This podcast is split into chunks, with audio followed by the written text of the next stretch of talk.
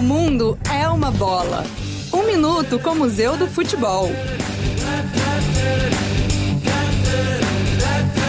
A Bundesliga foi a primeira grande liga europeia a voltar aos gramados em tempos de pandemia. Curiosamente, o campeonato alemão com turno e retorno foi um dos últimos a nascer. Até 1963, o torneio era dividido em cinco ligas regionais, chamadas de Oberligas. Para a primeira edição da Bundesliga, foram escolhidos times de todas as regionais, juntando assim 16 times. O Colônia foi o primeiro campeão alemão, superando o MSV Duisburg por folgados seis pontos de vantagem. O Bayern de Munique é o maior campeão da Bundesliga até hoje, com 30 títulos, incluindo desta temporada.